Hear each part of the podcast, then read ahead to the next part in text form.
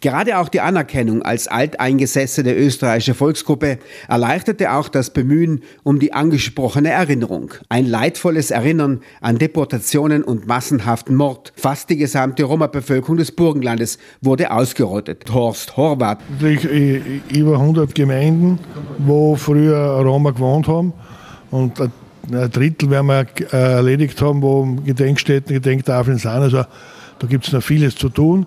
Wir machen das ja immer so, dass wir vorher in den Gemeinden auch äh, öffentliche Veranstaltungen machen, um das Thema überhaupt einmal bewusst zu machen.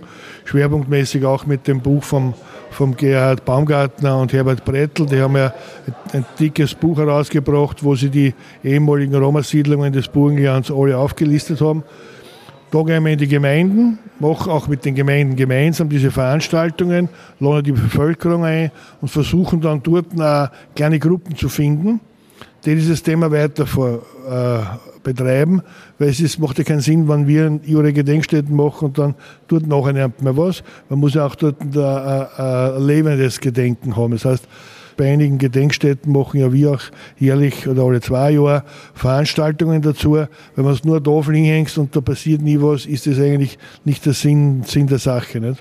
Über eine EU-Förderung möchte die Roma Volkshochschule in Wien eine zentrale Gedenkstätte errichten. Vorbild die Gedenkstätte in Berlin. Und jetzt haben wir ja eines unserer großen Projekte, was so diese strategischen Projekte betrifft, äh, ist, dass wir im Rahmen eines EU-Projekts, Trimrods, das wir gemacht haben, äh, uns beschäftigt haben, mit, mit, bei Workshops immer wieder das Thema gekommen ist, zentrale Gedenkstätte. Die gibt es in Österreich noch nicht. Und wir haben uns dann eben wirklich zusammengebracht, dass eigentlich alle wesentlichen Roma-Vereinigungen, Roma und auch Sinti-Vereinigungen Österreichs gemeinsam ein Papier erstellt haben und Gemeinsam fordern wir jetzt dann von, vom Staat Österreich eine zentrale Gedenkstätte und haben auch die ersten positiven Rückmeldungen aus der Politik erhalten. Und das ist so ein so ein Thema, das wir ex extrem bearbeiten zurzeit. Andreas Lehner will mit diesem Projekt die verschiedenen Roma-Vereine zusammenbringen. Ja, und, und anhand von dem Beispiel sieht man, auch was, was uns sehr wichtig ist, dass wir versuchen, möglichst alle Roma- und Sinti-Vereine in Österreich wenn es um so gemeinsame Fragen geht, um außer Streit gestellte Fragen an einen Tisch zu bringen und gemeinsame Lösungen zu entwickeln. Also in dem Fall war es eben so, dass wir ein gemeinsames Positionspapier entwickelt haben, das mehr oder weniger von allen relevanten Roma-Organisationen und Persönlichkeiten unterzeichnet wurde, auch mit inhaltlichen äh, Beiträgen versehen wurde.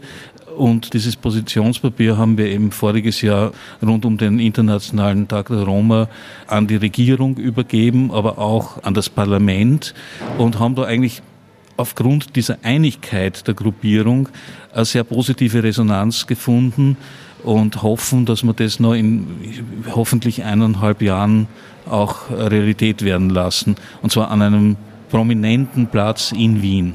Ferry Janoschka sieht auch die Schule in der Pflicht, die Geschichte der Roma aufzugreifen. Die Roma sind ja Teil Österreichs, somit auch Teil der österreichischen Geschichte. Ich möchte vielleicht den Begriff Erinnerungskultur mit ähm, dem Begriff äh, Bildungspolitik oder Bildung allgemein verknüpfen da gehört natürlich auch noch einiges gemacht. Wir planen ja unter anderem ein Projekt, das ähm, die explizite, spezifische Geschichte der Roma äh, in den Lehrbüchern zum Beispiel ähm, verankert wird oder auch in der, in der Lehrerinnenausbildung.